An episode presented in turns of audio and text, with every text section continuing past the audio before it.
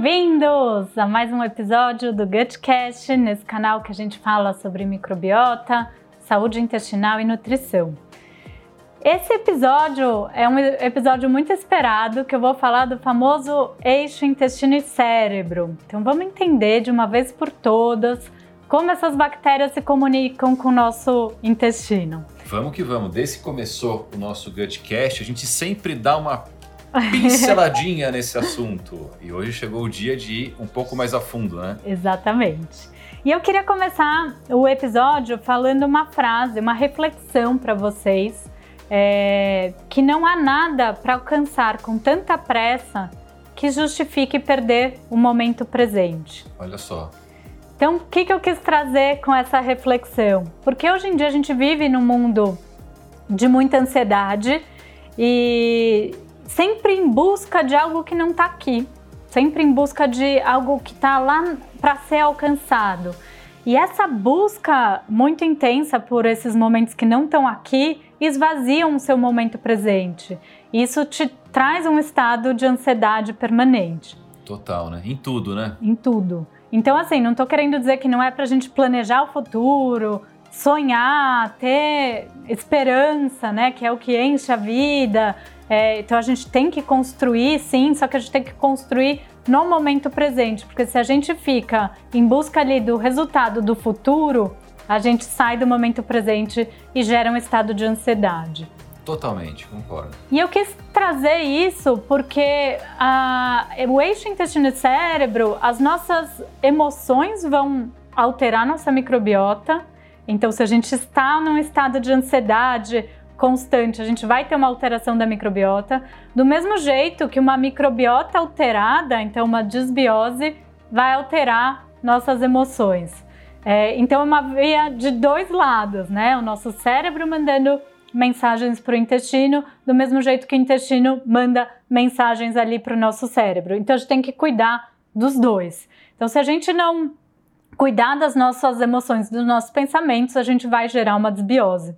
Do mesmo jeito que se a gente não cuidar do nosso intestino, a gente vai gerar uma série de alterações é, comportamentais, de ansiedade, depressão e entre outras. Ou seja, não adianta nada ter uma cabeça boa e o intestino ruim, também não adianta nada ter o nosso intestino 100% e nossa cabeça não estar tão boa, né?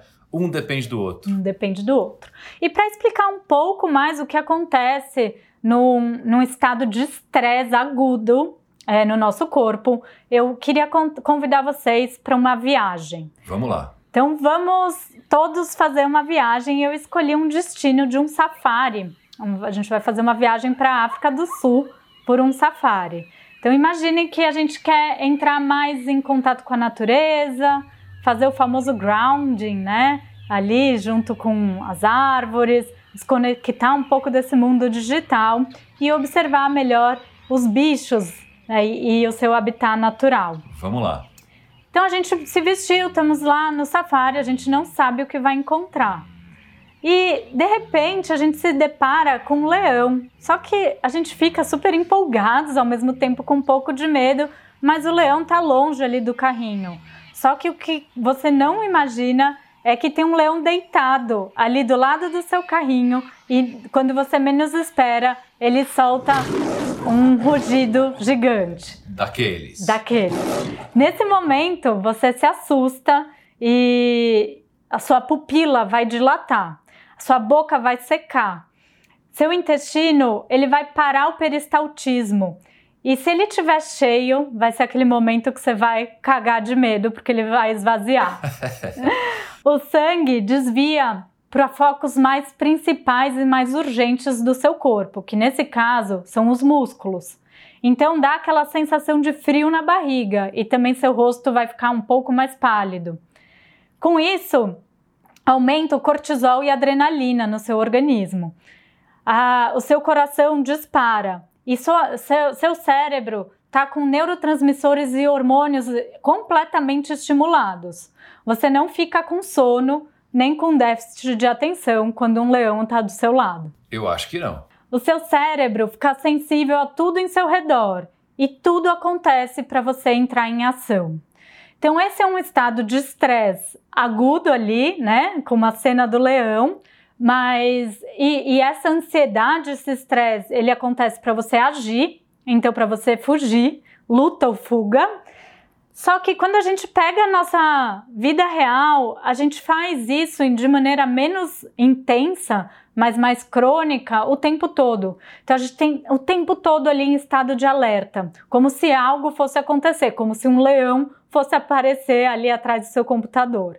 Só que a gente fica estimulando todas essas é, sinalizações hormonais de cortisol, é, noradrenalina, neurotransmissores que te deixam ligados o tempo todo. Então você fica ali num estado de estresse crônico. O dia inteiro. O dia inteiro. E isso vai alterar nossa microbiota intestinal. Olha só. Como diz um pesquisador que eu adoro, que ele estuda muito o eixo intestino-cérebro, o Cryan, ele fala: se as bactérias controlam seu cérebro, portanto as bactérias vão controlar tudo.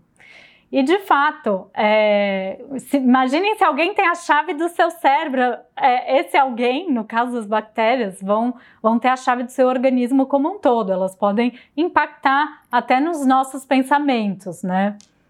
E de novo, eu trazendo a história da diversidade de bactérias no nosso intestino, a, a, esse pesquisador ele fez uma, uma comparação da diversidade que quando a gente é bebezinho a gente nasce com baixa diversidade e a gente atinge um pico de diversidade é, na fase adulta muito alta ali é o nosso maior diversidade de bactérias no intestino.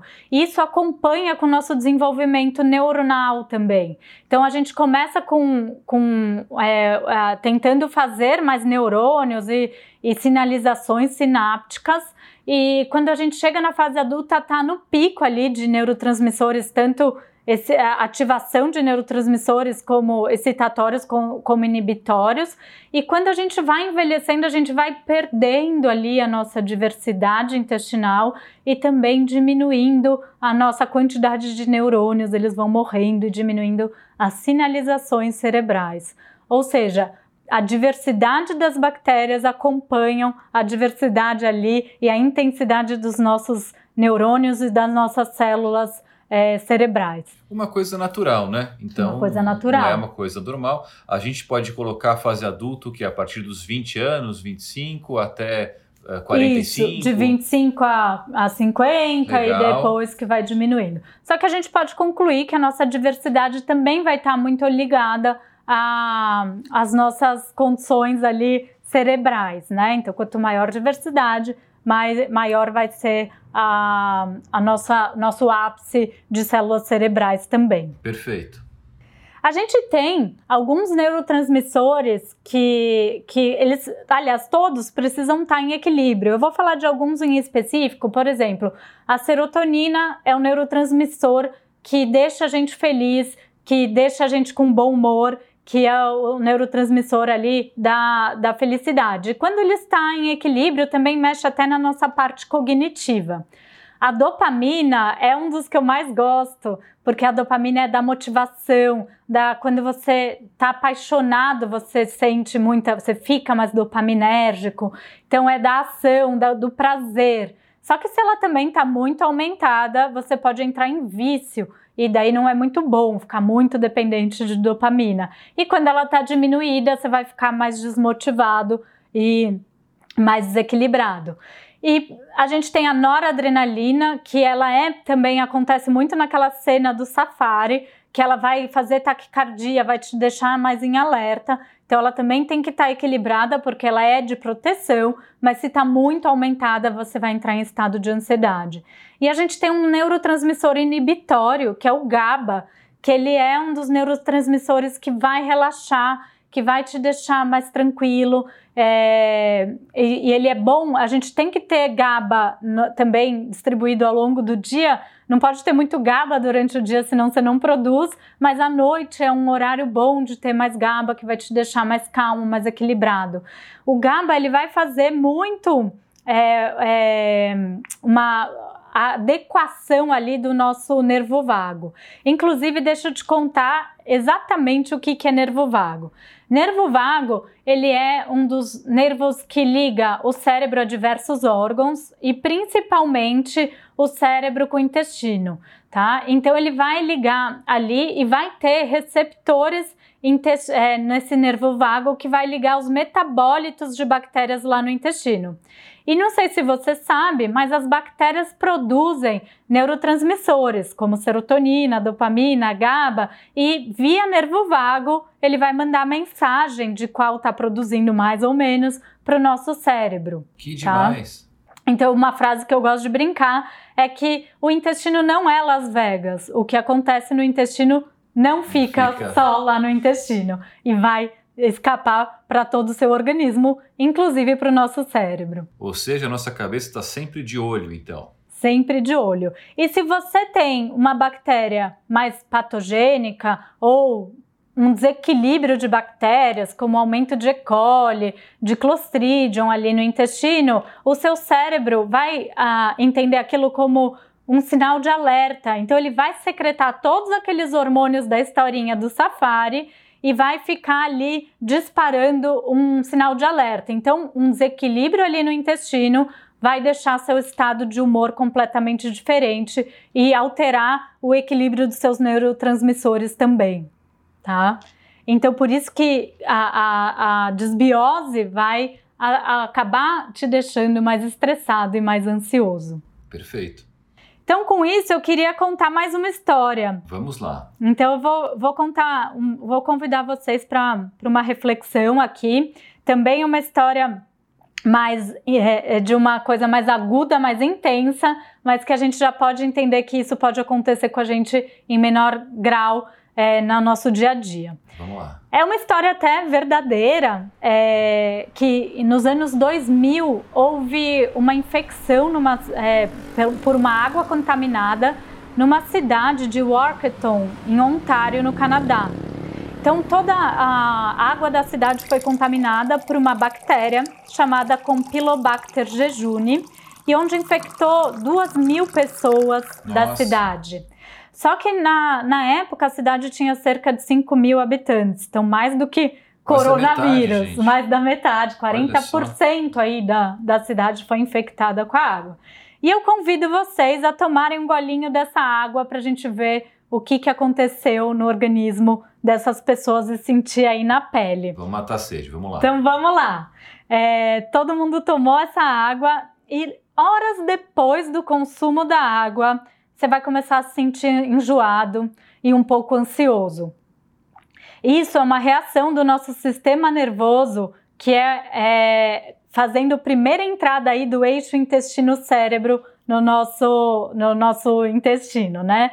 Então vai te dar essa ansiedade em resposta a essa bactéria que eu vou começar a chamá-la de CAMP, para não ficar falando o nome dela que é muito complexo. Então, em resposta a CAMP, as células intestinais vão começar a secretar bastante serotonina. E isso vai te dar para fazer um sinal de alerta, de proteção, e isso vai te dar é, um pouco de mal-estar e, e cólica. Perfeito. Só que seu nervo vago, ele já vai entender a reclamação ali do intestino e vai mandar essa mensagem para o cérebro e, e, e, o cérebro vai começar a entrar em ação contra para lutar contra a CAMP, tá? Nesse momento, o cérebro vai secretar algumas, é, alguns hormônios, tipo cortisol, adrenalina, via o eixo é, hipotálamo, hipófise adrenal, e você vai começar a se sentir ansioso e meio antissocial, já, já prevendo que não vai dar vai dar, vai dar merda. Tem coisa errada. Tem coisa errada. E seu sistema nervoso começa a pensar: puta, não vou conseguir fazer essa batalha sozinho. E daí ele vai chamar é, o seu sistema é, imunológico. Só que antes de chamar seu sistema imune, a CAMP está lá no seu intestino e vai provar um pouquinho do muco protetor e ela vai adorar. Ai, que delícia, tá? Esse muco protetor. E o que, que acontece? Ela começa a se alimentar do muco protetor e colonizar o seu intestino. Vai encher de campes. Encher de campi. E uma vez lá, ela domina seu intestino e solta uma toxina fazendo com que seus enterócitos parem de se replicar. E isso vai gerando o que a gente chama de permeabilidade intestinal ou leaky gut. Tá? Que também já falamos aqui algumas vezes. Já falamos. Vale dar uma voltadinha atrás para complementar essa história que a gente está contando. Então, seu intestino fica permeável, você já está se sentindo ansioso, nervoso, inquieto e antissocial. Até que, enfim, depois de 48 horas do consumo da água, seu sistema imune vai entrar em ação. E ele começa a disparar um monte de células imunológicas para lutar contra a CAMP. E nisso você começa a sentir cólicas, desconforto, e seu, seu intestino começa a aumentar muito o peristaltismo e te deixar ali com diarreia e dores abdominais. Nossa.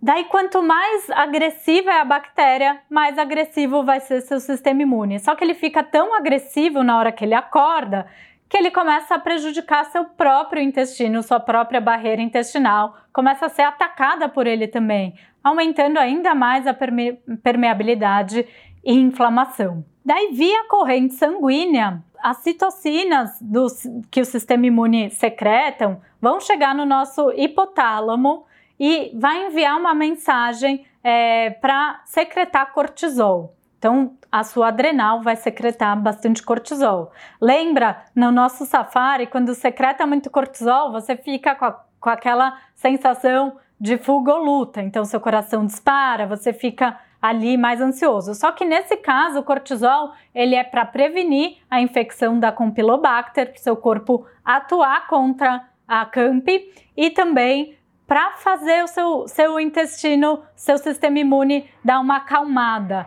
O cortisol vai lá e fala: calma lá, você está exagerando e você está começando a prejudicar o nosso próprio organismo. Só que quanto mais cortisol, quanto mais o sistema imune é ativo, mais cortisol secreta e mais ansioso você vai ficar. E, e com isso, o seu sistema imune está a mil. E você está a mil de ansiedade também. Lógico. Essa inflamação crônica vai produzir esse ciclo de hormônios in, é, infinitamente, deixando uma gama de desequilíbrios no seu cérebro, como transtornos é, de ansiedade, depressivos, pós-traumático e até mesmo transtorno bipolar. Essa história aqui foi da, da de uma infecção por uma bactéria ruim, que é a Campylobacter é, jejuni, mas isso pode acontecer com uma simples desbiose no seu intestino. Todas essas reações vão acontecer se você tem aumento de bactérias é, ruins ou mais é, inflamatórias ali no seu intestino. Vai acionar o seu sistema nervoso, o seu sistema imune e o seu sistema endócrino. Então, essa, é, essas são as três principais vias que seu cérebro com, se comunica com seu intestino: via sistema nervoso, nervo vago e neurotransmissores, via sistema imune, pelas células imunológicas, como a gente já está careca de saber que tem muita célula imune ali é, junto com o nosso intestino e via sistema, é, sistema endócrino pela secreção de hormônios. Então, todo esse combinado, e eles vão acontecer coordenadamente, cada um no seu momento, igual foi na nossa historinha da Camp, eles vão fazer essa sinal, sinalização do seu intestino para o seu cérebro. Também tem o sistema sanguíneo é, circulatório, que entra o sanguíneo, que ele também vai levar as partículas ali é, secretadas, células, citocinas inflamatórias secretadas pelo nosso sistema é, imune, levando mensagem para nossa adrenal para fazer também secreção de hormônios para você lutar. Ou seja, é uma coisa que todo dia pode acontecer. Todo dia pode acontecer. Então, esse, se... esse estresse crônico que a gente vive vai fazer todo esse monte de sinalização do nosso intestino para o nosso cérebro e mudar nosso comportamento, mudar o equilíbrio dos nossos neurotransmissores, podendo te deixar mais dopaminérgico. Então você fica muito ali num vício por alguma coisa que está externa, você quer mais dopamina, então fica num vício, ou podendo diminuir sua serotonina, te deixando um pouco mais triste ou podendo aumentar su a sua noradrenalina, te deixando mais ansioso, ou podendo desregular seu GABA, te deixando mais irritado. Então, dependendo do que vai acontecer, vai modular completamente o seu comportamento e o seu bem-estar. É lógico, a gente te, contou uma história verídica, né, que quase metade da cidade é, teve diarreia, provavelmente, mas também vale pensar o estado mental que ficou essa cidade, porque todo mundo teve a sua vida, a, a sua forma de viver drasticamente alterada, né? E o interessante é que uma em cinco pessoas pós a infecção da, da Campylobacter é, desenvolveu síndrome do intestino irritável ou transtorno depressivo e de ansiedade. Olha só. Então, realmente impacta. Muitas pessoas às vezes desenvolvem a síndrome do intestino irritável após uma infecção, mas também quem tem a síndrome do intestino irritável sem ser sido uma causa de infecção, mas por uma desbiose, ela tem muitas questões do eixo intestino e cérebro, de ansiedade, justamente por esse mecanismo que eu expliquei na historinha para vocês. E essa síndrome acaba ficando uma coisa duradoura? Ela fica crônica, com muito desconforto intestinal, é, muito desconforto de gases, dores abdominais, que é meio a gente eu retratei para vocês de uma maneira mais intensa, claro. mas isso pode acontecer no dia a dia e também com esses transtornos de é, mentais aí, de ansiedade, depressão. É, então isso já está mais do que comprovado que nosso intestino se comunica com o nosso cérebro. Ou né? seja, a gente teve a história que você viu um leão e esse leão também ferrou a sua barriga. Uhum. E agora o contrário, né? Você digeriu uma água contaminada que para 20% das pessoas aproximadamente que se infectou teve consequências uh, no cérebro da pessoa, né? Exatamente. Então isso acontece até junto, não precisa um acontecer para o outro acontecer. Às vezes ao mesmo tempo o cérebro vai mandando mensagens para o intestino e o intestino para o cérebro. Então é super importante e eu espero que cada vez mais os médicos psiquiátricos olham eh, para o nosso intestino na hora de tratar um paciente Verdade, em né? depressão. Né? É super importante esse equilíbrio. Porque temos é, é, bactérias que elas produzem neurotransmissores e que elas têm bactérias que elas atuam no eixo intestino-cérebro e que elas até foram chamadas de psicobióticos. Então, são probióticos que tem como definição de ter benefícios para pacientes que têm alguma desordem mental, eh, depressão, ansiedade, e tem que ter algum benefício nesses pacientes. E essas bactérias foram classificadas aí em 2013 e se chamam psicobióticos. Ou seja, super recente, né? São, são super recentes, mas já tem uma lista longa aí tá. de bactérias psicobióticas que a gente pode utilizar na prática clínica. Normalmente são lactobacilos ou bifidobactérias.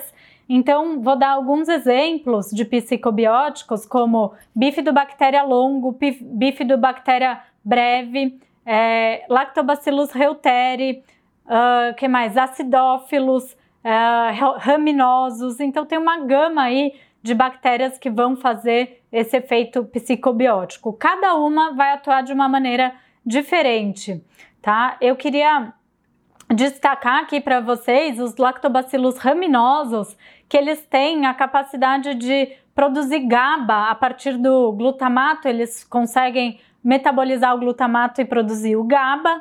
E o GABA, que é aquele neurotransmissor inibitório, que vai ajudar ali no seu bem-estar, na, na calma, em menor irritação, então vai te deixar mais calmo. E esse Lactobacillus raminosus é uma das bactérias que ajuda a gente a fazer isso. Sem tá? dúvida, legal. Uma coisa importante a gente falar de eixo intestino-cérebro, eu falei muito do nervo vago, e o nervo vago é o principal canal aí do, da comunicação do cérebro com o intestino. E quando a, a, o nervo vago está desequilibrado, a gente vai ter mais desconforto intestinal, como esses desconfortos de gases, diarreia e também de ansiedade, tá? Diarreia ou constipação também.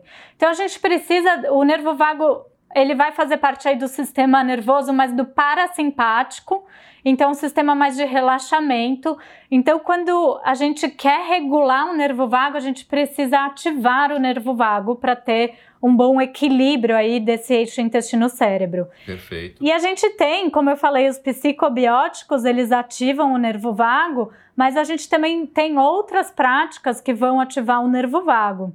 Então, por exemplo, a meditação, ela é fundamental para ativar, fazer uma ativação do nervo vago. E isso vai é, melhorar tanto o seu intestino quanto as suas emoções. Por isso que a meditação hoje em dia é tão importante para o equilíbrio da nossa saúde, tá? Então, você pode meditar, tem que ter uma frequência, não adianta meditar uma vez por semana, uma vez por mês, porque não vai fazer uma ativação adequada do nervo vago, mas uma meditação diária. Tem que fazer parte da vida já, né? Que seja de 10 minutos, vai te ajudar muito. Perfeito. Outra coisa que já é comprovada cientificamente que vai melhorar é, o, ativar o nervo vago são músicas e mantras. Então, músicas mais relaxantes é, e mantras que eles têm essa capacidade de ativar seu nervo vago e deixar sua digestão e sua cabeça melhor. Tá? Que demais. O sono regular também vai ser fundamental para esse equilíbrio. Então a gente tem outras práticas que não só dieta, né? E claro. entrando em dieta, eu falei muito dos psicobióticos. A gente sabe também que os pré-bióticos vão ajudar aí também nessa saúde intestinal. E tem algumas substâncias, é, dentre elas o triptofano, que ele é, é um aminoácido, que ele é base fundamental para a produção de serotonina. Então, o consumo de alimentos ricos em triptofano também vão ajudar aí nesse eixo intestino-cérebro. Como, por exemplo, é, grão de bico, banana, é, cacau, são alimentos que são ricos em triptofano que a gente pode colocar com uma frequência na nossa alimentação. Legal. E alimentos fáceis, de novo, de, de se achar, né? De se achar. Então, é todo um complexo ali é, do intestino se comunicando com o nosso cérebro e, e, que faz muita diferença. Não adianta a gente tratar uma depressão sem tratar essas bactérias alteradas aí no nosso intestino, porque elas vão ficar mandando sinalização de alerta, de, de confusão ali para os seus neurotransmissores. Então, vai prejudicar seu tratamento. A gente tem que sempre olhar para o nosso intestino é, quando a gente está falando de ansiedade, estresse e depressão, tá? Senão a gente entra num ciclo do estresse. O que, que é o ciclo do estresse? Você tem um estresse, você altera a, a sua microbiota intestinal, você aumenta bactérias ruins, tipo E. coli, Clostridium, você aumenta o estresse, porque você vai aumentar a sinalização para o seu cérebro, e daí aumentando o estresse, você vai diminuir bactérias probióticas no seu intestino, você vai diminuir seu sistema imune e vai aumentar a suscetibilidade para bactérias ruins, e daí você entra estresse e isso vira um ciclo vicioso. Não tá? acaba nunca. Não acaba nunca. Então, é um assunto que daria para fazer não só um podcast, mas um curso inteiro para a gente entender. Eu quis dar uma pincelada aqui de uma maneira mais lúdica para vocês entenderem na pele como que acontece esse eixo intestino-cérebro, que parece muito longe ali o cérebro do intestino, né? E o intestino foi considerado o nosso segundo cérebro isso há muitos anos, não é nem desse século. Olha que só. pesquisadores, foi até o início uma pesquisadora francesa, que ela estudando o, o intestino, ela viu que tinha todo um sistema nervoso ali específico do intestino e que ele se comunicava com o nosso cérebro, apesar de ter regras bem diferentes lá nele. Então, essa comunicação foi batizada aí de intestino como nosso segundo cérebro. Então, realmente é, tem um grande impacto e não dá para a gente é, ignorar isso no tratamento do nosso paciente e até no equilíbrio das nossas emoções. Muito é. legal, muito legal. Então, eu queria é, deixar a reflexão de volta para a gente cuidar das nossas emoções, cuidar do nosso intestino, para ter um melhor equilíbrio da nossa saúde mental e intestinal. Espero vocês no próximo episódio.